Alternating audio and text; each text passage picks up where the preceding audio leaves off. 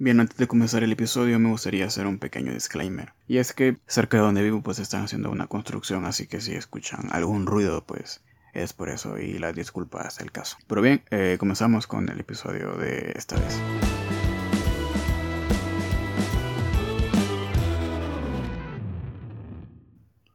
Religión, ciencia, filosofía. Todas y cada una de estas ramas del conocimiento nos hacen en determinado momento pensar en la muerte. Nos hacen conscientes de que en determinado momento dejaremos de existir. Y nos recuerdan que tarde o temprano dejaremos de vivir. Películas, canciones, libros, obras de artes y más han sido inspirados en la muerte.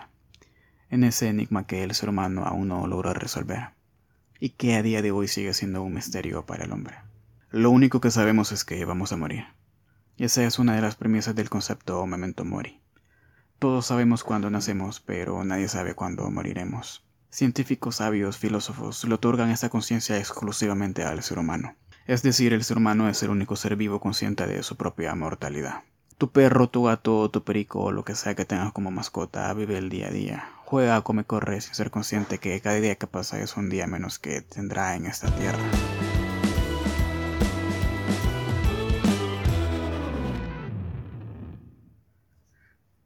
Y así empezamos el episodio 3 de retrospectivo. Y es que un día esta semana estaba viendo un video acerca de que, pues que hablaba precisamente de esto. De que si realmente los animales son o no conscientes de su propia mortalidad. Me gustaría compartir un par de artículos documentados que se me hicieron pues interesantes con relación a la pregunta o duda que algunos científicos aún se hacen. Y es saber si realmente los animales saben si eventualmente morirán. A priori los científicos alegan que no, que en efecto los animales no saben que morirán y que por lo tanto no pueden sentir dichas emociones fatalistas. Tampoco pueden sentir pena o pesar por la pérdida de un miembro de su manada. Sin embargo, en reiteradas ocasiones se ha documentado cómo ciertos animales han perdido a uno de los suyos y han manifestado por medio de actitudes y lenguaje corporal ciertos comportamientos que no son habituales y que se podría asociar a actitudes luctuosas. Tal es el caso de una reserva de chimpancés en un safari de Escocia. Durante el verano los chimpancés viven en una isla, y en el invierno se trasladan a interiores con calefacción.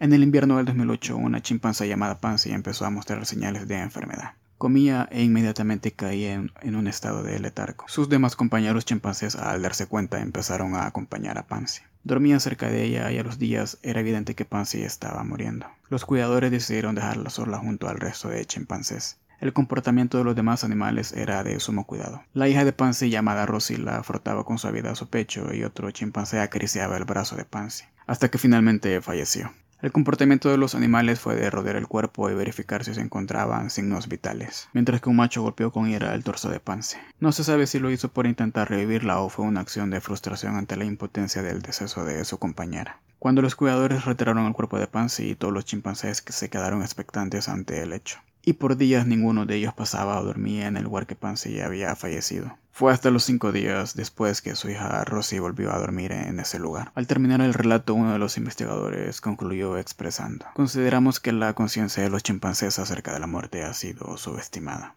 Otro caso en que se ha demostrado cierto comportamiento similar en animales es en los elefantes. Un investigador grabó el momento en que un elefante y su cría caminaban, pero la cría mostraba signos de agotamiento y de dificultad para caminar. A los pocos minutos el elefante cría falleció justo apenas a pocos centímetros de la presencia de su madre. El comportamiento del elefante mamá fue emitir unos sonidos que se podrían asemejar a un grito de dolor o de queja. Posteriormente con su trompa tocaba a su cría verificando su cuerpo inerte y colocando lodo y hierbas encima del cuerpo muerto, tal como si estuviera dándole sepultura. En la grabación se aprecia como otros miembros del grupo se acercan al lugar donde estaba el elefante bebé muerto y lo rodean. Lo tocan un poco y luego se marchan, continuando con su camino lo que nos hace pensar si realmente los seres humanos somos los únicos conscientes de nuestra propia mortalidad. Un libro de ocho cuenta que las plantas pueden percibir las intenciones de los seres humanos. Si un leñador se adentra en el bosque con la intención de talar un árbol, todos los árboles despiden cierta sustancia alertando a los demás que el peligro acecha. El mismo leñador puede pasar con un hacha en la mano, pero si no tiene la intención deliberada de cortar los árboles no siente en peligro. Asimismo, cuando un cazador mata a un animal, si es asesinado un venado, los demás venados empiezan a sentir una sensación de angustia, tristeza sin saber el porqué, incluso sin haber visto el asesinato. Y no se limita a los animales, sino también a las plantas y a los árboles. En el aire se esparce una sensación de muerte un augurio de peligro, y la naturaleza está de luto porque uno de los suyos ha caído. Y bien, eh, así terminó el episodio del día de hoy. ¿Qué, crees tú? ¿Crees que los animales saben que, se van a morir? ¿O crees que lo que dice Ocho en su libro sea cierto?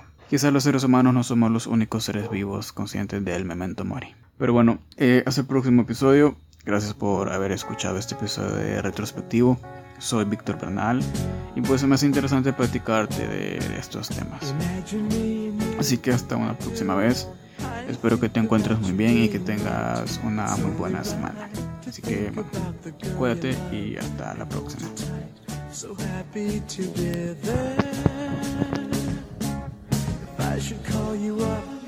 invest a dime, and you say you belong to me. Lose my mind. Imagine how the world could be so very fine, so happy together.